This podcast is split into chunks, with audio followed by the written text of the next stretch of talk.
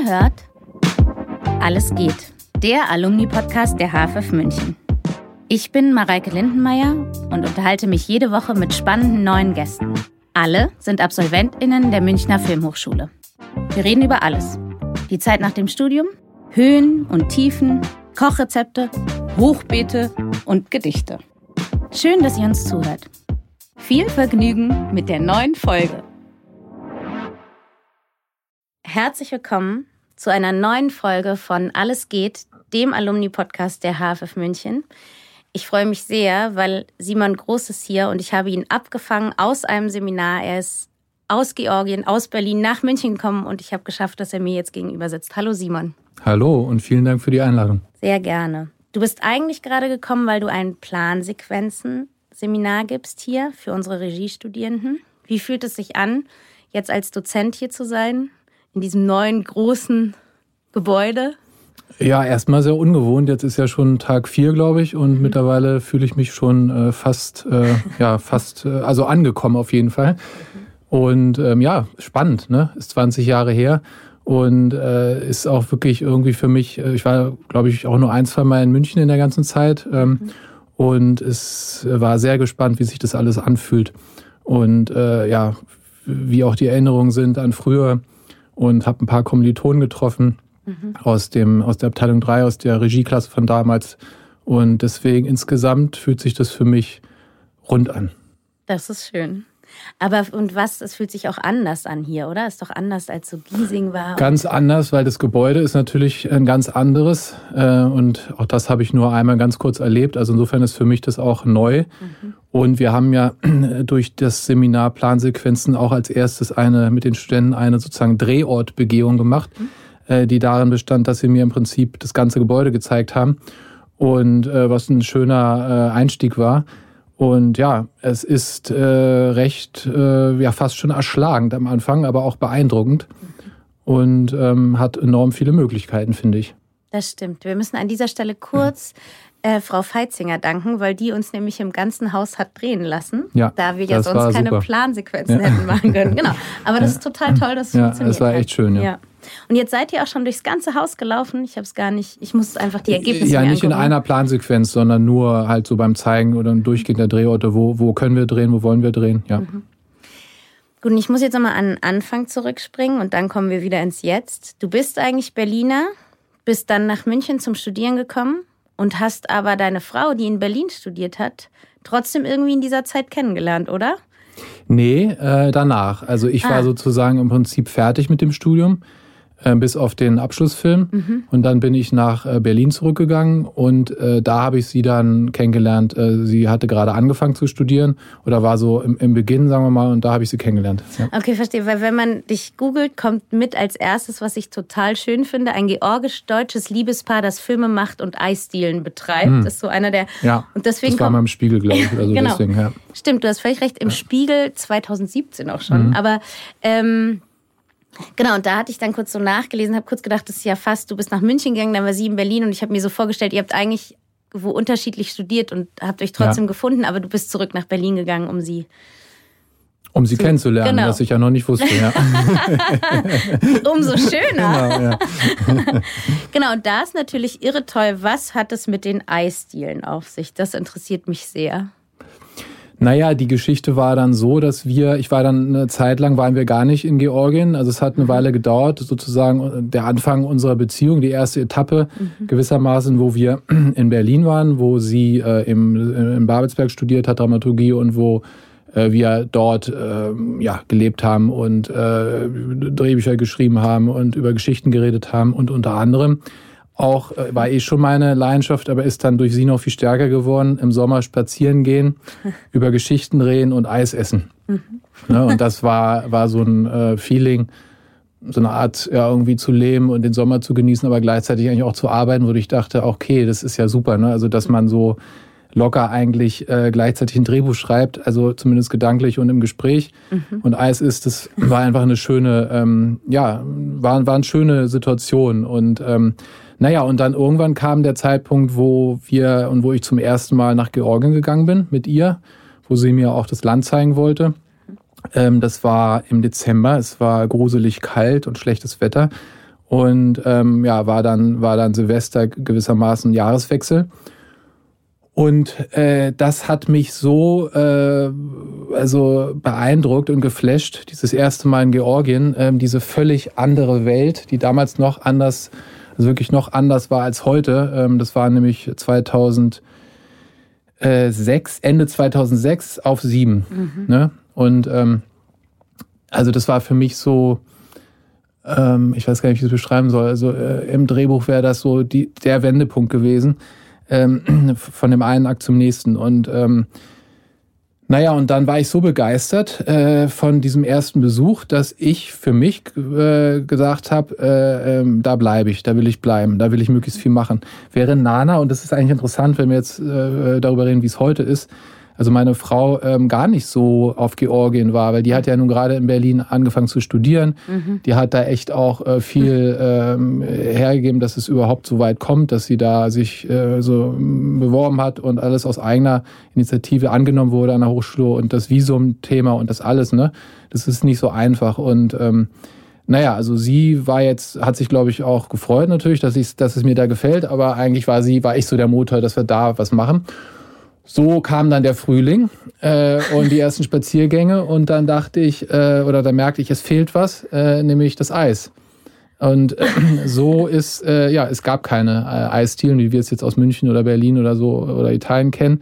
Ähm, nicht eine einzige. Und ähm, ja, und irgendwie war ich auch ähm, auf der Suche in dieser Phase, in dieser Lebensphase nach der Filmhochschule, mhm. nach so den ersten Anfängen. Ich hatte sozusagen mein ähm, Debütfilm hatte ich nämlich gerade gemacht. Mhm. Soweit ich müsste dann so sein, weil es 2006. Äh, Vater Morgana. Genau, und, und da hatte, äh, hatte aber noch nicht Premiere. Das war dann in dem Sommer, hatte der ah. Premiere auf dem Filmfest München.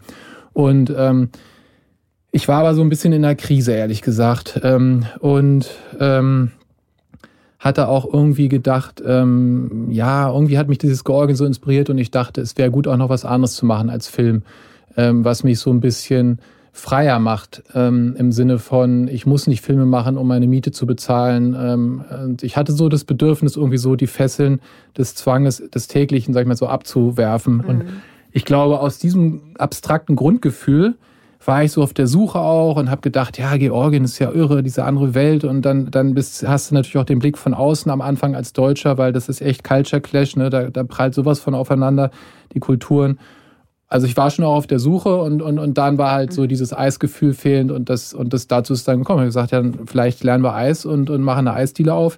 Und ähm, dann hatte ich ja auch die Familie meiner Frau, also die Mutter, die hatte ähm, im Prinzip äh, Zeit, also die hatte keine Arbeit und war aber eine ähm, eigentlich ausgebildete äh, Chemikerin. Und äh, da dachte ich auch, okay, das könnte ja auch irgendwie passen. Und die Schwester auch von, von meiner Frau, ähm, so dass ich dann im Prinzip äh, mit der Schwester und ähm, der, der Mutter, also meiner Schwiegermutter, dann ähm, das angefangen habe. Ähm, und bin dann halt äh, nach Italien und ich hatte dann ähm, das Glück, dann wirklich jemanden zu kennen, kennenzulernen, Italiener aus einer so klassischen äh, italienischen Eisfamilie, mhm. über Generationen weitergereicht. Äh, der war dann auch ein paar Jahre später in Georgien und ja, so ist es gekommen. Dann kam halt später Kaffee dazu, Bäckerei und es ist jetzt mittlerweile halt so ein größeres Geschäft geworden. Aber das ist doch irre toll, weil kein, also eigentlich ist das doch fast selber ein Film, oder? Ich meine, du spazierst durch Georgien und denkst, ich muss eine Eisdiele eröffnen und lernst Eis machen. Mich beeindruckt das zutiefst. Ich finde das so klug auch in der Suche auf was anderes nochmal zu gehen und sich davon zu lösen und dann das erfolgreich eine Eisdiele. Also dafür habe ich wirklich aller, ich finde das großartig. Kannst du mir, ich habe überhaupt keine Vorstellung von Georgien. Was ist, wie ist Georgien so? Was macht dieses Land so aus?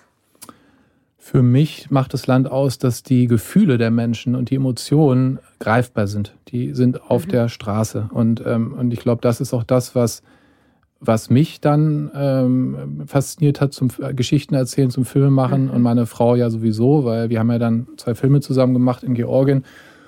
Und die Drehbücher sind ja von ihr geschrieben. Ähm, also da hat sie natürlich auch einen ganz anderen biografischen Hintergrund. Aber mhm. für mich war es halt einfach, also Ne, ähm, es gibt es immer noch, also einfach diese Hochkultur ähm, und zum Beispiel die Musik, ne, der Gesang, dass wenn du halt durch die Straßen läufst äh, im Sommer, du hörst eigentlich immer aus irgendeinem Fenster, was offen steht, ähm, Musik, georgischen Gesang und zwar eben von der Familie oder gesungen oder von Männern, die äh, Wein getrunken haben und es ist halt so ein bisschen das Klischee, aber es ist halt auch einfach so. Ja, also und ähm, das äh, berührt, ja. Das, das, das, das äh, ist einfach, äh, da ist nicht mehr der Verstand im Vordergrund, sondern halt einfach Lebensgefühl äh, und Intensität. Ne? Und ich glaube, die habe ich auch ein bisschen äh, in, in Deutschland in meiner Studentenzeit so insgesamt vermisst.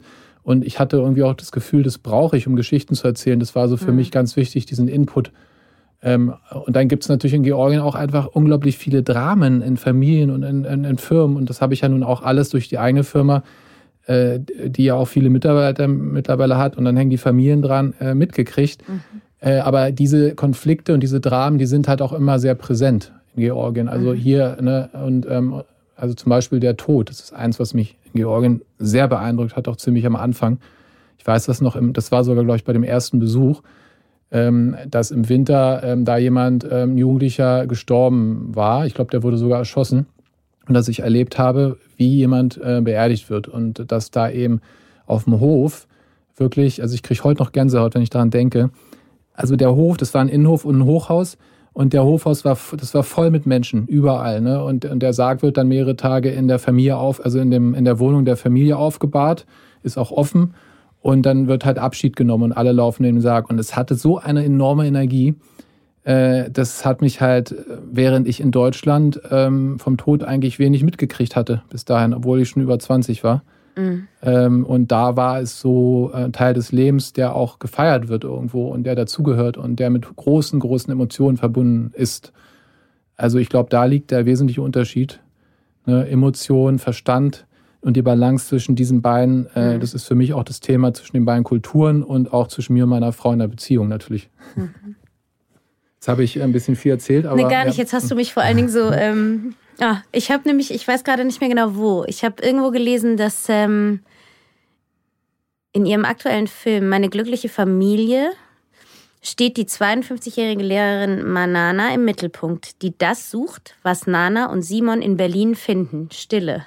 Und ich habe mich immer gefragt, wie kann man in Berlin Stille finden, ja? Weil für mich ist Berlin ich bin auch so eine alte Münchnerin und so ein ja. Kleinstadtkind und ich denke, aber Berlin überfordert mich eigentlich total. Ich bin hm. in Berlin immer so, es ist mir zu viel ja. und zu groß und die Wege sind zu weit. Dann habe ich das gelesen und jetzt hast du das erzählt und ich habe das Gefühl, jetzt verstehe ich, glaube ich, was du meinst mit dem oder was dieser Artikel damit meinte, mit der Stille. Es hat mehr was mit der Emotion und dem Umgang der Emotionen, oder? Und der Kultur im Umgang mit den Dingen, die einen halt bewegen, zu tun. Ja, und äh, in, also dort sind die Emotionen im Vordergrund und Emotionen sind halt auch oft ungeordnet, mhm. ne, weil die fragen nicht nach ABC, sage ich mal. Und äh, in Deutschland ist halt äh, alles viel geordneter. Mhm. Ich finde, die Emotionen sind geordneter, aber auch sonst ist alles ähm, sehr organisiert im Vergleich. Und ähm, ich glaube, dieser dieser Rahmen, dieser gesellschaftliche Rahmen einer Gesellschaft, die, die vielleicht auf der einen Seite nicht so entwickelt ist, finde ich, emotional wie jetzt zum Beispiel Georgien, aber die sonst eben, äh, also wir sind eben anders auch wirklich ein tolles Land, finde ich. Und das äh, habe ich früher nicht so gesehen, mhm. ähm, weil, weil hier halt auch ganz viel echt ganz super läuft, ja, muss man mal sagen. Ne? Und ähm, ähm, das weiß ich mittlerweile, also diese Ordnung, ja, und äh, diese Systematik und die Deutschen, die so, so gut sind im Planen und im Denken äh, und auch darin, äh, diesen Plan dann auch auszuführen, ähm, ähm, da, da liegt halt auch eine gewisse Ruhe drin. Ja, und, ähm, ähm, und, und das kann im Positiven auch ähm, ein Grundgefühl erzeugen von Ruhe und Stille, ähm, und auch einen Raum öffnen, wenn, wenn ein, wenn ein kreativ diese Ordnung nicht lähmt, ne, und das oder oder oder äh, fesselt, sage ich mal. Ich sag mal so, so ging es mir ein bisschen vor Georgien, ne, und nach der Hochschule und nach äh, auch Berlin die erste Zeit, dass ich diese Ordnung eher als Fessel empfunden habe. Mhm und nach Georgien und jetzt, wenn ich eigentlich so im Moment in der Phase bin ich so ein bisschen back to the roots, also ich will eigentlich eher wieder mich fragen, was ist meine Identität eigentlich? Ja. Denn bei meiner Frau ist die sehr stark zu spüren, ne? aber bei mir als Deutschem und auch bei anderen äh, habe ich im Vergleich das Gefühl, äh, die Identität ist schlummert eigentlich eher so. Ähm, und ähm, da tut mir jetzt sozusagen dieses Setting äh, gut und ich empfinde mhm. es eher als, als Stille oder Ruhe. Ja. Mhm. Aber ist Identität, ich habe auch immer das Gefühl, dass das mit Deutschland irgendwie hat man immer das Gefühl, das macht man so nicht. Ne? Es ist immer so, man sagt irgendwie nicht so, ich bin Deutscher und es ist meine Identität. Das hat irgendwie schon, es ist. Ja, hat wahrscheinlich auch mit der genau. Historie zu tun. Ne? Ist halt ja. so das alte Thema. Ähm, also, ähm, das macht halt was mit uns. Ja. Und ist auf der einen Seite ja auch ähm, logisch und ist auch richtig. Also äh, auf der anderen Seite kann es einen als Jugendlicher, finde ich, vor allem auch ganz schön fertig machen. Mhm. Ne? Und ähm, da würde ich auch fragen, bei dem Thema zum Beispiel jetzt Holocaust oder so, ähm, macht es Sinn, dass man in der sechsten Klasse, in der fünften Klasse äh, die Bilder projiziert kriegt, wo man äh, also Gaskammer und viele Leichen und so sieht. Also ich kann mich nämlich noch genau an diese Situation erinnern. Das hat uns wahnsinnig verstört ne, mhm. ne? und ähm, fertig gemacht. Und ähm, das hat natürlich einen enormen Effekt. Ähm, aber ist die Frage, ob diejenigen, die entscheiden, dass das in der sechsten Klasse gelehrt wird, ich weiß nicht, wie es heute ist, damals war es so bei mir, also ob das überhaupt, ähm, ob denen überhaupt klar ist, was das Ziel ist davon oder ob das einfach so ein Lehrplan kommt das ist natürlich super wichtig, dass es kommt. Ja, ja. Ne? Aber, aber, wann aber, aber ist wann, die Frage ne? und wie. Wann oder? und wie, ne? Ja, ähm, weil letztlich so das Ziel Erinnerung und wir wollen, dass es nicht nochmal passiert. Und wie erreichen wir das? Und ich finde, diese Zielfrage müsste klar gestellt werden. Ne? Und es sollte dann dabei auch auf diesem Weg dahin möglichst wenig Schaden angerichtet werden. Und da habe ich so ein bisschen für bei mir persönlich, ist es vielleicht ein Grund so für die Erklärung auch, mhm ne, dass ich früh so ein Schuldgefühl unbewusst hatte. Vielleicht hat das damit auch zu tun, dass ich als Deutscher irgendwie erstmal so ein bisschen bedrücktes Gefühl zur eigenen Identität äh, hatte. Mhm, Glaube ich auch. Das ist, bei mir war das schon in der 11. Klasse immerhin. Da waren wir ähm, auch im KZ und so. Also ich glaube, es ist nach hinten. Ja. Ein bisschen. Also sich verlagert, ja. ja. ja. Ähm, wie arbeitet ihr zusammen? Das stelle ich mir irgendwie, finde ich toll, dass man ein Liebespaar ist und trotzdem zusammen auch arbeiten kann. Kann man. Muss man aber nicht. Und Nein, aber ihr könnt, ich meinte jetzt, ihr ja, schafft es ja offensichtlich. Ja, naja, es hört sich auch romantischer an, denke ich, als es ist. ja, würde wahrscheinlich Nana auch unterschreiben. Ähm, es ist auf jeden Fall eine Herausforderung, ähm, die aber auch viele positive äh, Seiten hat, denke ich. Ähm, aber sie ist eben auch sehr anstrengend. Und ich glaube, wenn man es schafft, dann nur, weil man sich einfach gut versteht, also auch intellektuell irgendwo ähm, gut in der, im Austausch ist über, die, über das, was wir künstlerisch machen. Und ähm, sonst könnte ich mir das nicht vorstellen. Also weil jetzt alles, was inhaltlich ist, ist längst geklärt, wenn wir drehen. Ne? Also wir haben eigentlich nie eine unterschiedliche Meinung und wir haben vor allem im Sinne von, was wir wollen mhm. und auch vor allem im Sinne von Intuition, Gefühl. Ne? Das ist eigentlich was. Also ich meine, Du siehst was als Regisseur und äh, du bist im Prozess, das zu verändern. Und ähm, ja, wie, wie fühlt sich der Moment an, den wir da sehen vor der mhm. Kamera? Und ich glaube, da sind wir halt total auf einer Welle. Und da brauchst halt auch nicht viele Worte. Ne? Und ähm, ich, also wenn das nicht wäre, also ich, man muss sich sehr gut kennen. Ne? Deswegen denke ich, oft sind es halt entweder Pärchen oder halt Brüder oder so. Ne? Ja. Ne? Aber aber ist es wirklich so, dass Nana schreibt und ihr dann zusammen inszeniert oder so ganz praktisch? Ja, also wir machen im Prinzip alles zusammen. Nana schreibt, wobei ich da auch äh, früh irgendwie involviert bin, dass mhm. wir halt auch ständig Ping-Pong oder darüber reden. Und Eis esst? Und Eis essen, ihr genau. esst auch noch Eis, obwohl ja, ihr ja, eigenes klar, Eis... Noch, okay, ja. dann ist gut. Jetzt haben wir auch Kinder und die essen eher zu viel Eis. das ist eher das Problem. Ja. ähm, ja, und äh, genau, und dann haben wir ja jetzt bei den beiden Filmen, die wir zusammen gemacht haben, als Regie ähm, durch die Herangehensweise, unter anderem auch mit den Plansequenzen, eine sehr lange Phase des, des Castings. Mhm. Ne? Weil wir sehr lange die Darsteller suchen und auch äh, oft dann mit Laien arbeiten, aber nicht nur. Und da ist einfach sehr lange Suche und äh, dieser ganze Prozess des Castings und der Suche nach den richtigen äh, Darstellern bringt natürlich schon ganz viel Zusammenarbeit in einem lockeren, nicht also stressfreieren Kontext, mhm. ne, weil wir dann auch im Casting viel improvisieren ähm, und herausfinden auch noch übers Buch und ändern mhm. und so. Und ich glaube, da ist halt dieser lange Prozess total entscheidend. Ne? Also, und äh, der nimmt in Relation zum Dreh halt viel mehr Raum ein. Und der ist ja schon vor Produktion. Ne? Und dadurch ähm, ist es beim Dreh dann ähm, also wirklich äh, ja, fast blindes äh, Verstehen. Ne? Und ähm, ja, also wir haben da, ähm, glaube ich, so einen ganz guten Weg gefunden. Ja. Und wie ist es eigentlich passiert, dass ihr überhaupt zusammen angefangen habt zu arbeiten? Das war wirklich vom Anfang an, äh, dass ich nach Berlin kam äh, und ähm, ein, am Drehbuch war oder ich suchte einen Abschluss eigentlich und ich hatte da eine Idee für, ein, ähm, für einen Spielfilm, mhm. also einen abendfüllenden Spielfilm und ähm, hatte dann erstmal mit, mit, einem Freund von mir, Stefan, der auch jetzt unser ähm, Editor ist, mhm. äh, mit dem hatte ich angefangen, das Buch zu schreiben. Und da lernte ich dann Nana kennen. Mhm. Und die war sofort mit Dramaturgie und so. Ähm, ne, also da habe ich sofort gemerkt, okay, die äh, also hat schon was da irgendwie drauf, ähm, was irgendwie sie immer eingebracht hat, was ich in, also sehr interessant fand. Und wir haben automatisch eigentlich dadurch immer angefangen, über Geschichten zu reden. Mhm. Und es war so ein ganz, natürlich habe ich ihr erzählt, woran wir gerade schreiben. Und sie hat Stefan kennengelernt. Und es war so ein, äh, ja, ganz, ach so, und dann war ich mit ihr im Urlaub, also zum, Verre ich glaube, das erste Mal verreist. Und ähm, naja, und dann, dann fingen wir an, die ganze Zeit über das Drehbuch zu reden, über mhm. die Geschichte. Und äh, das, das war wirklich so ein ganz harmonischer Prozess dass dann die nächste Fassung ähm, äh, wir zu dritt oder auch teilweise ich mit ihr und dann Stefan, also es wurde so zu dritt eigentlich dann das Drehbuch schreiben. Und dadurch ist es gekommen, ne, dass wir dann meinen Abschlussfilm, Debütfilm auch zusammen geschrieben haben, zu dritt. Und ähm, Nana dann auch tatsächlich beim, beim Set äh, das erste Mal dabei war als Script Continuity. Mhm. Also die ist dann auch mitgefahren und da, da hat es dann angefangen mit der Zusammenarbeit. Und das ist aber noch Fata Morgana gewesen? Fata Morgana, genau. Ja, ja. okay. Toll. Und man muss ja wirklich sagen, eure beiden Filme jetzt, ähm, die langen, hellen Tage und wie heißt nochmal der andere? Meine glückliche genau, Familie. Genau, meine glückliche ja. Familie sind ja irrsinnig erfolgreich gewesen. Ne? Also ich habe dann so gelesen von Wiesbaden bis Hongkong über eine Oscar-Einreichung und so. Ihr wart ja das auf Welttournee mit euren Filmen sozusagen, oder? Ja, also äh, ist immer die Frage, wie man Erfolg definiert. Ne? Das ist ja auch eine spannende Frage. Das ist auch eine Frage, ja. die ich interessant finde. Wie, wie definiert die HFF München Erfolg? Ne? Weil das ist natürlich, jetzt habe ich da so eine andere Perspektive drauf. Und äh, also jetzt bin ich so, weil ich hier bin, ne, habe ich mich so das gefragt. Ähm, und das ist spannend, ähm, die Frage. Ähm, denn äh, ich glaube, das ist auch wieder als Zielsetzung ziemlich wichtig, ähm, mhm. als Grundkonzept. Und ähm, da gibt es natürlich ganz viel verschiedene Formen von Erfolg. Ähm, und in so einem Fall, wenn ich einen, einen Arthouse-Film mache, einen Festivalfilm mache und ich laufe auf vielen Festivals und gewinne viele Preise, ist es ein Erfolg. Mhm.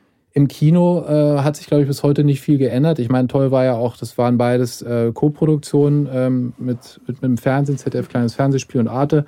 Ähm, äh, Im ersten Fall und zweiter Fall ZDF Kleines Fernsehspiel und war da ja auch, ähm, hatte da seinen Platz gefunden und äh, im Kino ja auch. Ähm, der zweite Film lief auch relativ erfolgreich in Frankreich, muss man sagen, im Kino.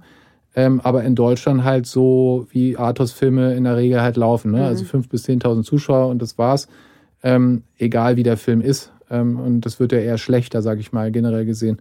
Also, aber das hatte ich auch nicht mehr erwartet. Das hatte ich schon durch Vater Morgana, Vater Morgana gelernt, ne? dass, dass das halt ähm, immer schwieriger wird mit dem Kino hier was Arthouse betrifft. Ähm, genau. Also ähm, insofern, er war ein kommerziell gesehen für uns ein Erfolg am Ende auch, weil wir haben Preisgelder gewonnen. Mhm. Ähm, er hatte eine tolle Auswertung auf Festivals international. Und er war halt verhältnismäßig auch dann Kinoerfolg, aber eben nur verhältnismäßig. Und weil du es jetzt gerade selber gesagt hast, als Zielsetzung der Filmhochschule, ähm, das Wort Oscar-Schmiede fällt oft im Zusammenhang mit dieser Hochschule. Findest du das falsch oder fändest du wichtiger, dass man so zu, oder falsch ist jetzt so wertend, ja? ja. Fändest du wichtig zu sagen, konzentriert euch doch erstmal darauf, dass es ein Erfolg ist, deinen Film zu machen oder dass du überhaupt Filme oder was wäre, fändest du eine gute Zielsetzung? Naja, also ich äh, kenne mich jetzt ehrlich gesagt mit der Struktur gar nicht aus. Ne? Ich weiß mhm. gar nicht, wie das hier organisiert ist, ähm, also äh, wer, wer, wer was entscheidet. Aber ähm, irgendwo gibt es ja Leute, die ähm, äh, wichtige Leute, die entscheiden und wo, auch, wo es ums Geld geht. Ne? Und ähm, äh, ich finde, äh, ich verstehe erstmal, dass das ja auch Steuergelder, nehme ich an, ne? Mhm. unter anderem. Und ich verstehe erstmal total, dass es irgendwie auch eine Rechtfertigung geben muss. So mhm. würde ich eine Filmhochschule auch machen. Also ich, wenn ich so viel Geld, wahrscheinlich, nehme ich mal an, also jedenfalls so ein Gebäude hier ist ja erstmal wahnsinnig teuer, ähm, wenn ich so viel Geld kriege, dann brauche ich dafür eine Rechtfertigung. Ne? Und die Rechtfertigung sind letztlich Studenten, die abschließen und die erfolgreich sind.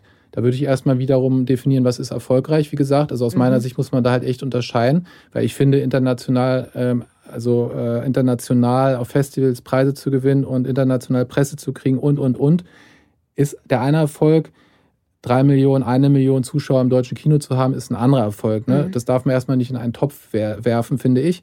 Also da wäre eine klare Zielsetzung, dass es solche und solche Arten von Kategorien gibt mhm. und Erfolg. Und dann, dann wäre das erstmal Zielsetzung, okay, was verstehen wir Erfolg? Wir wollen Erfolg, das verstehe ich. Je mehr äh, Regisseure, sage ich mal, erfolgreich sind, desto ähm, besser für die Schule und für das Renommee und auch für die Finanzierung. Und dann wäre die nächste Frage ja, wie komme ich da hin? Mhm. Wie mache ich denn nun aus den 20-Jährigen, sag mal, ich war, glaube ich, einer der jüngsten, 19, 20, ne? ich hatte also wenig Lebenserfahrung bis auf meine Jugend.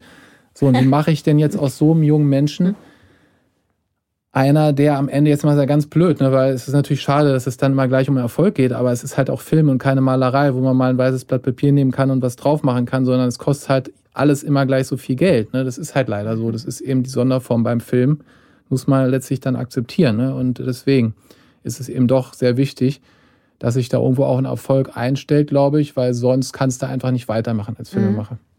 Ja, und die Frage, wie komme ich dahin, das wäre jetzt aber ein, ein, längeres Thema. Also die finde ich sehr spannend zu stellen. Auch jetzt, wo ich hier bin, als in einer anderen Rolle, ne? Ja. Als äh, sozusagen, dass ich was beibringe, ne? Will ich ja am Ende, dass die Studenten was lernen und irgendwie bessere Filme machen können, auch, also wenn es nur ein ganz kleiner Schritt ist als vor dem Seminar. Das wäre so die Zielsetzung. Wie komme ich dahin? Total. Aber na klar, das ist, vielleicht machen wir darüber eine eigene Folge, oder? wie kann die Hochschule, aber das ist ja immer die Frage, was lehrt man zu welchem Zeitpunkt, wie lehrt man es, was ja, führt wohin ja, und so. Genau. Ähm, was muss sein, was muss nicht sein, was ist. Und ehrlich gesagt finde ich total wichtig, was sich extrem geändert hat, ist die Vorbildung der Studierenden, ne? Weil die wissen ja jetzt alle. Absolut. Die haben Ganz ein Handy, schon, seit ne? sie zehn Jahre ja, alt sind ja. oder so, ja. Und die haben, haben, schon geschnitten und alles noch die, in Nöcher, ne? So, das ist ja, ja eine ganz andere Voraussetzung, ähm, als es noch vor gefühlt Klar. acht Jahren oder so oder zehn Jahren war, ja. Und wo setzt man da an und wo nicht? Also ich finde das auch ein ganz großes und wichtiges Thema. Und ich finde aber auch, genau was du gesagt hast, so immer nur dieses Oscar-Schmiede. Ich verstehe das auch als Rechtfertigung für Steuergelder, aber nicht als den Grundstein einer Filmhochschule, die ja auch immer noch eine Kunst ist. Ja, vor allem, ist, so. ich meine, da geht es auch ganz viel um Politik. Also, nee, natürlich ja. nicht. Also das Oscar ist halt so ein Symbol, ne? Aber ähm, das würde ich auf keinen Fall ver verwerten, also verwenden für, für die Definition von Erfolg. Ja. Also, ja. Das also versteht halt jeder sofort, ne? Ja, das klar. kann man halt jedem, der auch nicht. Das ist eine sehr erfolgreiche sehr, Marke. Genau. Das ist ein Label. Und da haben die Amerikaner äh, jahrzehntelang äh, Marketinggelder reingesteckt, damit es so groß wird wie heute. Aber das ist Starbucks ja auch. Das stimmt. das ist völlig richtig. Und ist Starbucks erfolgreich irgendwie schon, oder? Klar, ist eine sehr erfolgreiche Marke, auch wenn, wenn nicht mehr so wie früher, oder weiß ich gar nicht die Zahlen, aber ja, ist auf jeden Fall, kennt es jeder, ne? Mhm. Sehr berühmt, die Marke. Das stimmt. Ich habe mich gefragt, ob man ein Thema erkennen kann, das euch beide oder dich besonders interessiert, jetzt so mit den Filmen eigentlich sind es einfach Menschen oder die ihren Weg suchen oder ihren. Also wie kommt ihr auf eure Geschichten? Was springt dich an und wo denkst du, das möchte ich erzählen? Also auf jeden Fall ähm, springt mich jetzt mehr das Leben an als früher. Ne, das hatte ich ja schon ähm, mhm. äh, so versucht zu, zu erklären, warum einfach im Sinne von Emotionen und mhm. den Erlebnissen. Und das heißt natürlich auch dann für meine filmische Arbeit interessiert mich das, das, das Leben das gelebte Leben, das wirkliche Leben mehr als, als die Konstruktion. Mhm. Ne? Also, Aber so dein eigenes Leben oder entdeckst du Geschichten? Also jetzt gerade, ja. weil du gesagt hast, in Georgien ja. ist so viel auf der Straße ja, oder passiert so. Also dir begegnen Geschichten oder in deinem also Umfeld. Also durch, gerade durch die Firma, ne? Also habe ich so viele Geschichten im, im Buch. Äh, ne? Also da, da ist ja als Beispiel. Also mhm. es, es hat mit dem eigenen Leben zu tun. Ähm, aber ich kriege auch ganz viel mit von anderen, also ist ja auch eigenes Leben, ne? Also andere Familien okay. oder so. Es ist alles eigenes Leben irgendwie oder Freunde, Bekannte, Verwandte. Mhm. Ähm, ja, das interessiert mich. Ähm, aber wie gesagt, wenn ich jetzt, also auch wenn man einfach durch die Straßen läuft in Tiflis oder in Batumi oder so, siehst du Geschichten ähm, mhm. sehr unmittelbar, sehr offen sehr emotional. Überall passiert was. Du bräuchtest eigentlich nur einem Streit auf der Straße zu folgen mhm. oder so und, und schon hast du eine Geschichte. Ähm, genau, es ist alles sehr offen. Insofern ähm, hilft die Wirklichkeit dort sehr, um Geschichten zu schreiben. Was nicht heißt, dass es hier nicht genauso viele Geschichten gibt. Du musst einfach jetzt noch öfter herkommen und es hier wieder entdecken, weil du hast ja gerade gesagt, ja. ein Stück zurück. Genau. Ähm, ja. Ich finde es spannend, weil es gibt so ein lustiges, heißt ähm, von der Taz so ein Blog und da schreiben Filmkritiker immer so Stichpunkte über Filme.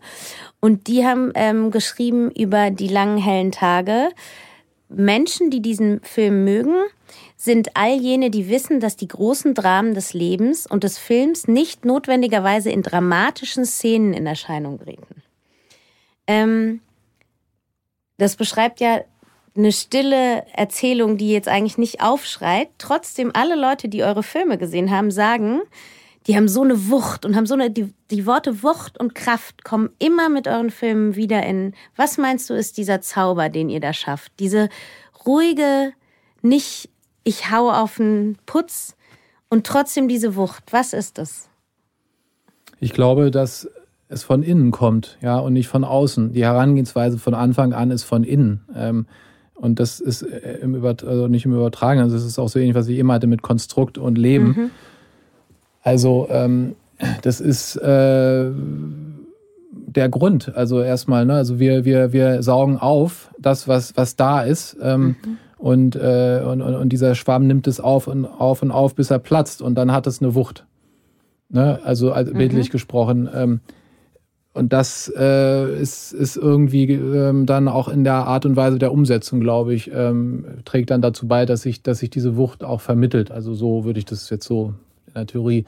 Ne? Also ähm, ist jetzt auch so ein bisschen der Ansatz in dem Seminar von bei Plansequenzen, die wir ja dann mhm. auch hauptsächlich verwendet haben, in den letzten beiden Filmen zumindest. Mhm. Dass äh, sich da sehr langsam was aufbaut äh, in der Arbeitsweise, aber dann halt auch in der, in der Szene oder in dem Film sich überträgt. Und das beginnt eben mit dem, mit dem Buch und der Art und Weise, wie das entsteht.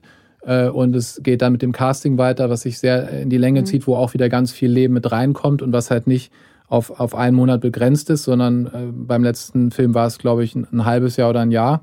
Mhm. Und äh, naja, und dann kommt diese, kommt diese Arbeitsweise der, der Plansequenzen, ne, mhm. die auch sehr, sehr großen Bogen erstmal äh, aufmacht, äh, bevor es sich langsam, langsam, langsam, langsam verdichtet. Mhm. Und äh, wenn es dann so dicht wie möglich ist, äh, die Geschichte und jede Szene und dann der Kern der Szene, dann entsteht, glaube ich, dieses Gefühl, was du, was du meinst. Ähm, mhm. Und ja, das äh, ist, ist, wenn wir dieses Gefühl haben, ist es schön. Auf jeden Fall. Und auch große Kunst, finde ich. Unser, oh Gott, wir haben gerade schon ein Zeichen. Ich bin lange nicht fertig mit meinen Fragen, leider. wir haben ein Zeichen bekommen, dass wir schon. Überhaupt hast du gar nicht. Ich möchte kurz sagen, dass ich glaube, dass diese Wucht, in so einer Tiefe und Vielschichtigkeit zu erzeugen, wirklich große, große Filmkunst ist und ähm, ich das sehr bewundernswert finde. Ich habe, genau, doch, was ich schon noch fragen muss, ist wegen Laienschauspielern. Ich frage mich dann immer Laiendarsteller, ja. Wenn ihr dann trotzdem so lange probt, hast du das Gefühl, die werden Schauspieler und Schauspielerinnen oder versucht ihr trotzdem zu erhalten, dass sie Laien sind? Ja, das zweite. Also das ja. andere ist hoffnungslos, es sei denn, sie sind eigentlich talentierte Schauspieler. Das ist ja manchmal auch möglich, dass ein Laie dann plötzlich entdeckt, äh, ich bin ja eigentlich Schauspieler. Ansonsten geht es dann, glaube ich, immer darum, beim Laien ähm, das Sein vor der Kamera zu, zu kriegen. Und es ist nur das Sein und nicht das, das, das Machen im Sinne von mhm. Darstellen. Mhm. Können, wenn Schauspieler nur gute Projektionsflächen sind, kann das reichen? Ist die Frage, für was für einen Film. Ich denke mhm. mal, für einen Genrefilm ähm, könnte es reichen. Ähm, mhm. also so für einen klassischen Actionfilm oder so, denke ich ja. Aber wenn es von innen kommen soll, würde ich sagen, dann nein. Weil dann geht es halt neben dem Handwerk auch sehr stark, finde ich, darum, was bringt der Schauspieler als Mensch mit. Mhm. Guck mal, weil die Eva jetzt schon gewunken hat, muss ich dich das jetzt schon fragen. Wenn du jetzt diesen Oktober hier nochmal anfangen würdest zu studieren, ja? In Angesicht dieses großen Gebäudes, dieses Wortes Oscar-Schmiede, das wir vielleicht auch wieder vergessen, was würdest du den Studierenden raten, was sie machen sollen, worauf sie sich konzentrieren sollen, was sie vergessen sollen, was wichtig ist und was zu vernachlässigen? Ich würde sagen, es passiert ja sehr viel während des Studiums, äh, von, von, auch von außen und es ist alles sehr im, äh, im Umbruch und es ist eine neue Lebensphase und es ist auch bei vielen, weil es ja auch oft junge Studenten sind, da eine Suche. Und da würde ich dann sagen, versucht, das hätte ich mir für mich gewünscht, ähm, versuch deine innere Stimme zu behalten, wenn sie schon da ist und sie zu kräftigen ähm, oder versuch sie zu finden. Denn das ist das, was meiner Meinung nach notwendig ist, um Geschichten zu erzählen. Weißt du, ich wusste schon, dass es schön wird, mit dir zu reden, aber ich finde es war noch schöner, als ich mir vorgestellt habe. Und ich danke dir sehr für deine Zeit und deine klugen und tollen Geschichten. Ich hoffe, du kommst noch oft her. Dankeschön. Danke war dir. Tschüss. Tschüss. Das war Alles geht für diese Woche. Ich bedanke mich sehr für die Unterstützung, natürlich bei der HFF München und beim Freundeskreis. Die Show Notes und alle Infos zu jeder Folge findest du auf der Webseite zum Podcast. Wenn dir gefällt, was wir hier machen, freue ich mich sehr über Sterne, Likes, Herzen und Weiterempfehlungen. Ansonsten lass uns gerne einen Kommentar oder Feedback da. Bis nächste Woche bei Alles geht.